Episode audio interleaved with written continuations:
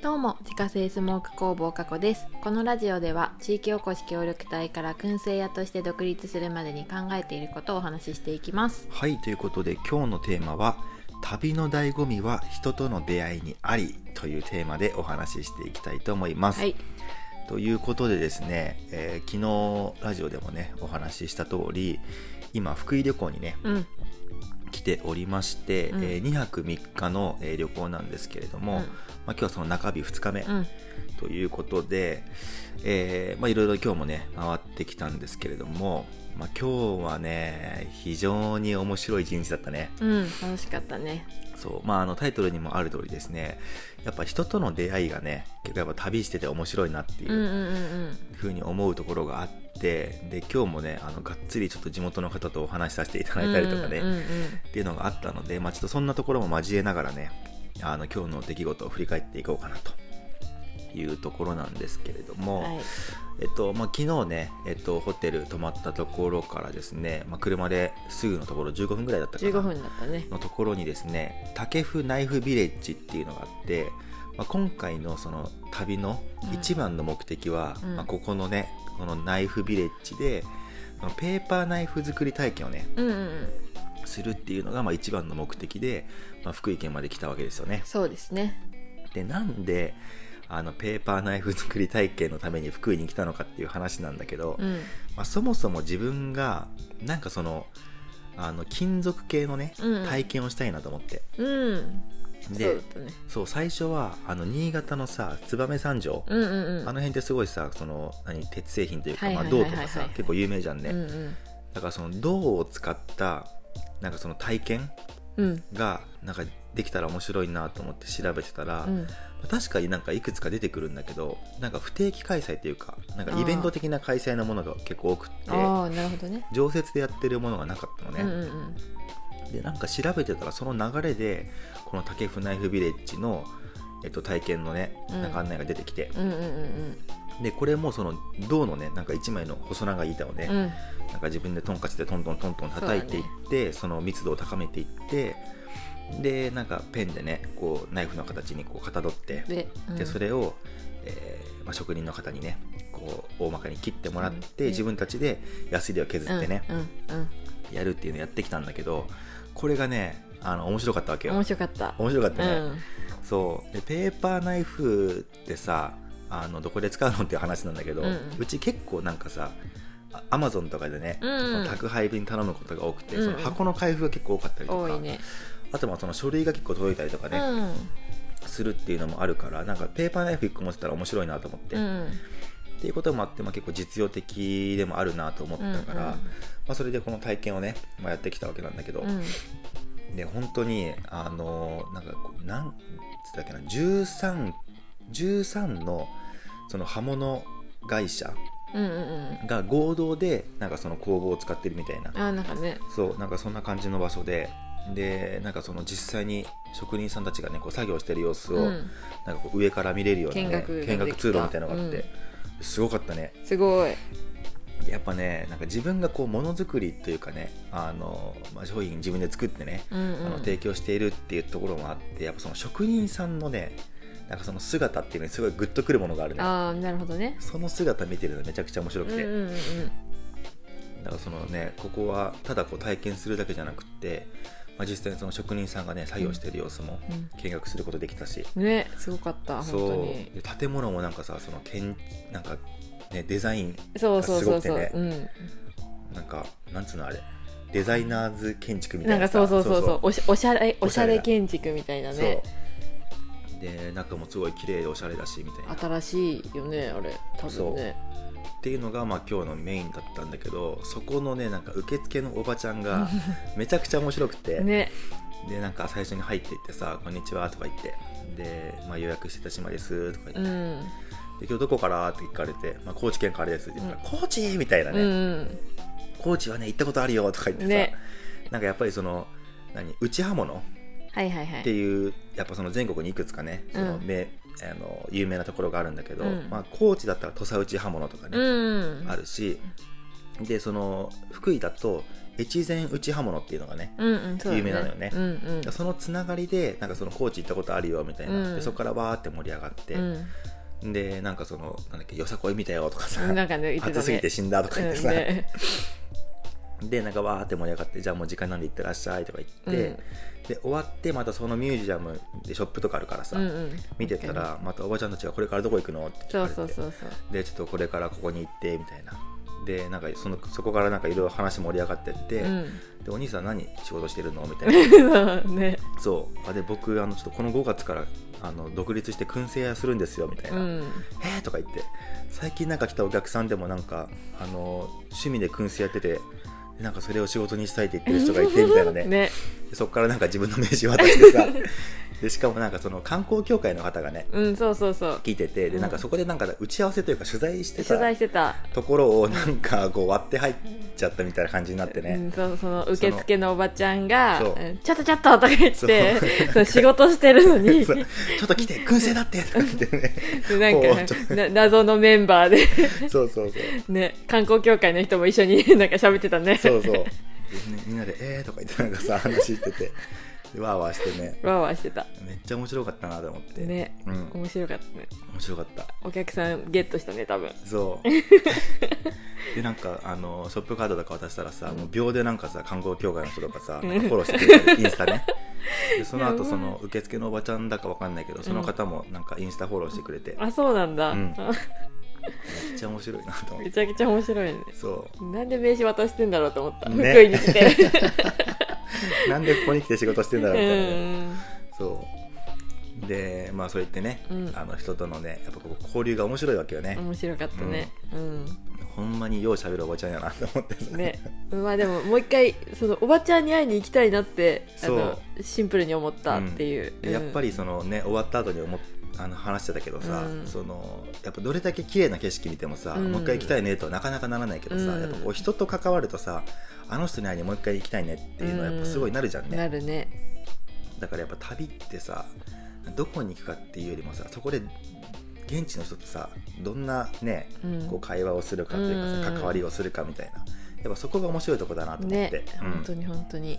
だからまた子供生まれたらね一緒にあの行こうねみたいな話しててね、うんうんそうそうそう。ということでねあの、まあ、それがねもう今日のねもう一番最初にしてね、もう最大のね、あのピークだったね。ピークだった。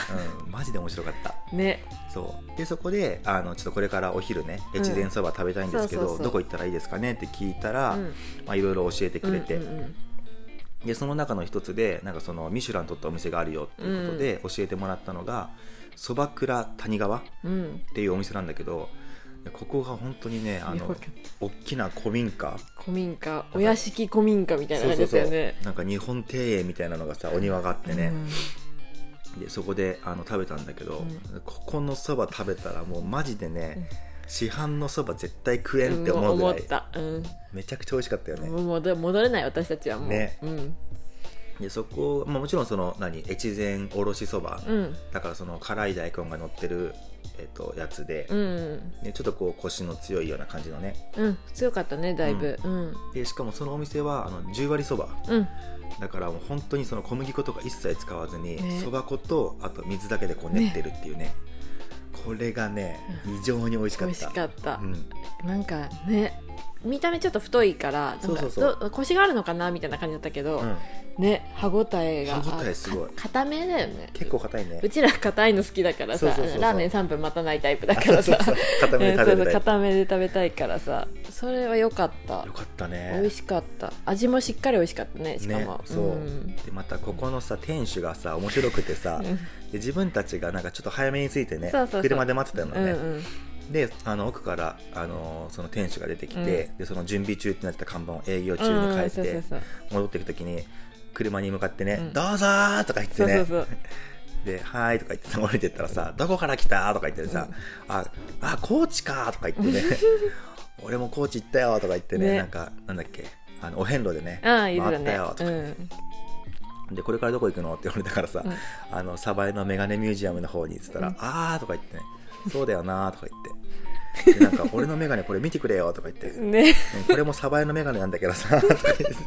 俺あの金子眼鏡のやつなんだけどさフレームだけで3万円すんだよとか言ってさめっちゃ笑ってたよねそう。えーとか言って高いっすねとか言って、ちゃくちゃねなんかパッと見ちょっと怖そうなこわもてのね。うん、ちょっと怖いおじいちゃんって感じだったけど。職人っていう感じのおじんさんだったんだけどさうん。喋ってみたら、ねねすっごいフレンドリーだった。めっちゃお茶目でさ、ね。めちゃくちゃ面白かった。ねねよかった。うん。だからなんか福井の人ってさなんかすごい明るいというかさ、うん。気さくというかさ。ね高知の人に似てるちょっと、うん。うん。ね優県しいよね。民性というか、ううん。ん優しいねみんななんか。優しい。うん、なんか車とか運転してても思うんだけどなんかドライバーさんみんな優しいんだよね。優しいね。なんかすごいね優しい運転をするし結構道譲ってくれるしみたいな。道めっちゃ譲ってくれる本当に、ね。まあたうちらが違うナンバーだからなのかは分からないけど、うんうん優しい。優しいよね。運転がそして全然荒くない。そう、うん。むしろちょっと遅すぎんっていうぐらいさすごいみんな丁寧に運転する。そう、うん、もうなんかあ高知県荒っと思う。確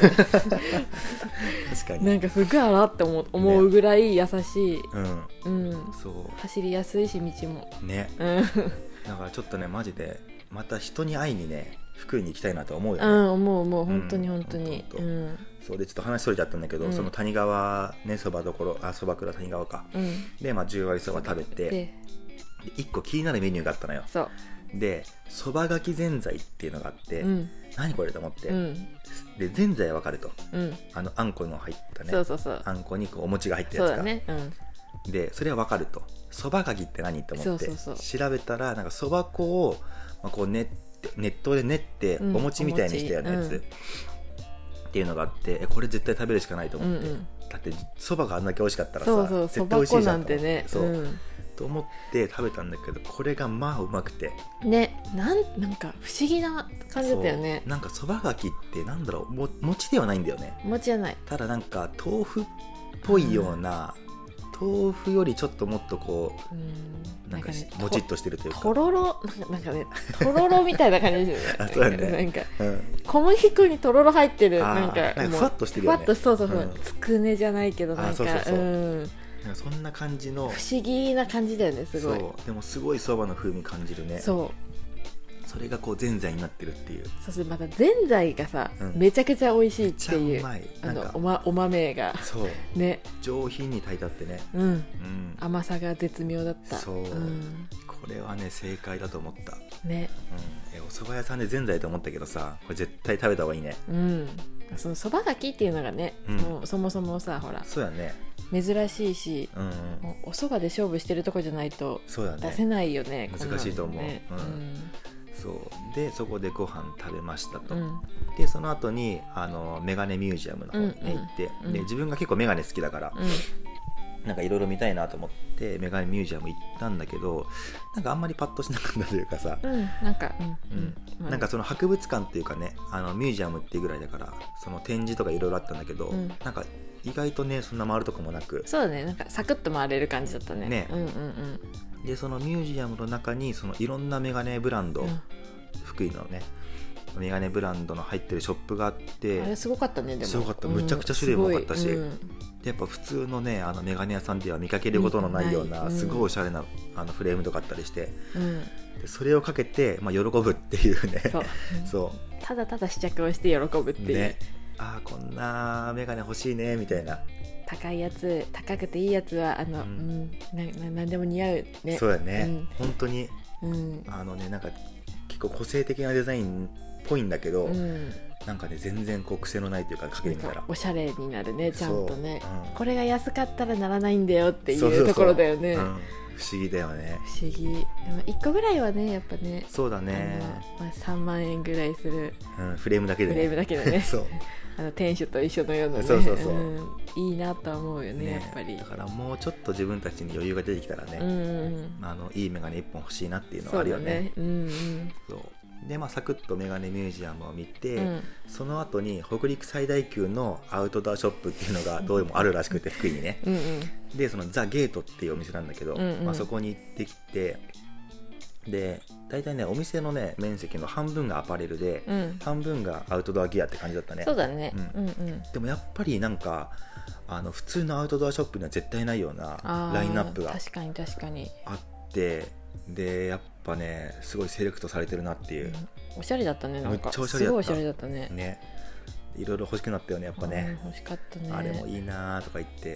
でうん。結局なんかねあの1個あのユニフレームのマルチロースターっていうそのパンが焼けるねガスの火でパンが焼けるやつこれずっと前から欲しいと思ってて、うん。であったからそれ買っちゃったよね。買った。とりあえず買っといた、ね。うん。買わなきゃなって思ってたものだったから。そう。でほら前も話したけどうちはあのなんだっけ、えっと、IH に IH に変えてて。変えたからでそのフライパンでこうパンを焼くしかなかったんだけど、うん。やっぱ時間かかるしね。そで、まあ、それがあったらまあ最悪キャンプとかでもね使えるしっていうことで、まあ、ずっと欲しかったんだけどそれが今日あったから、う、うん。まあ、それをお買い上げして帰ってくると、うん。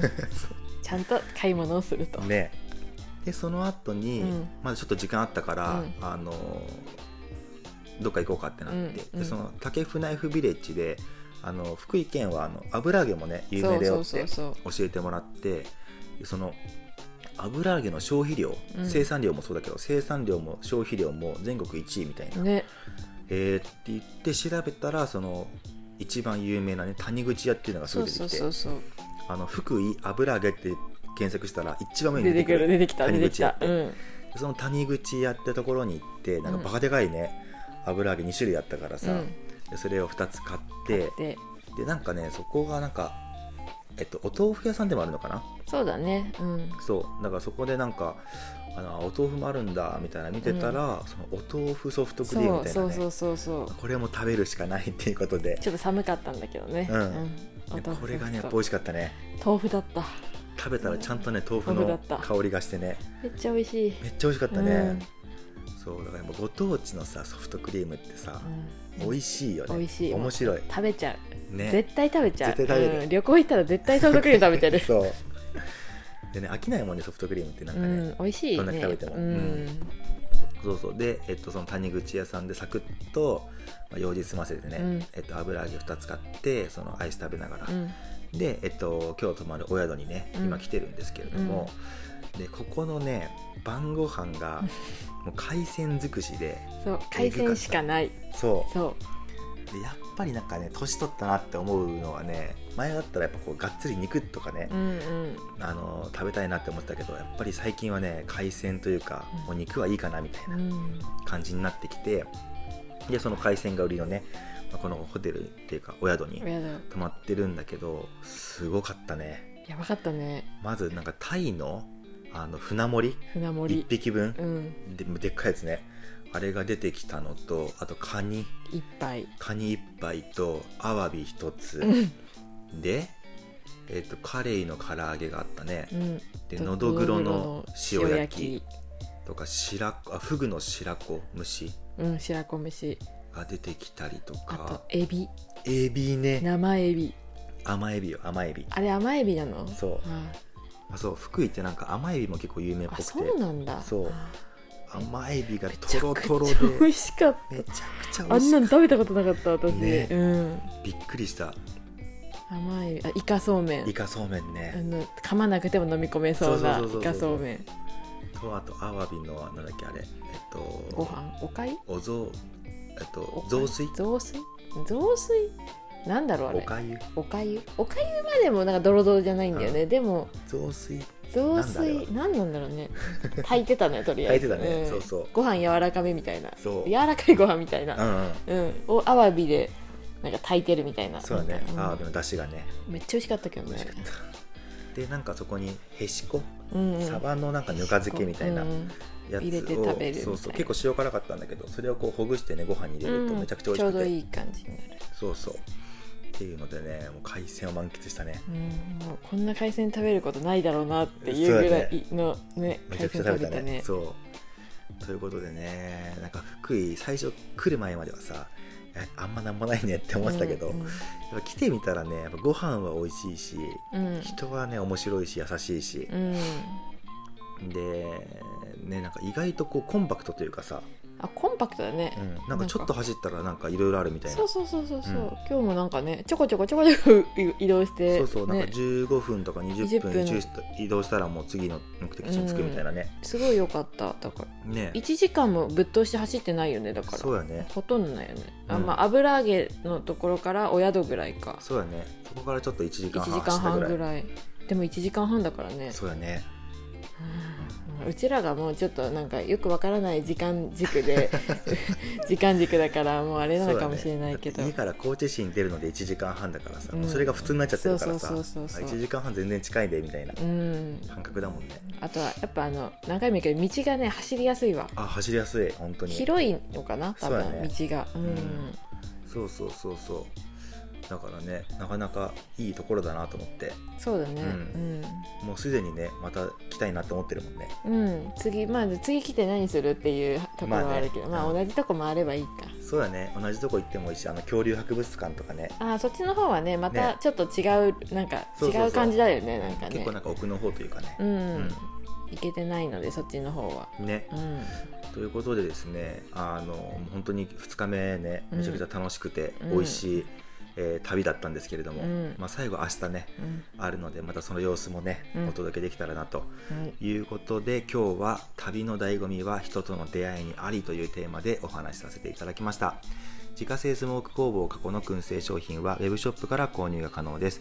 概要欄にショップページのリンクがありますのでご興味ある方は覗いてみてください。それではまた明日。バイバーイ。バイバーイ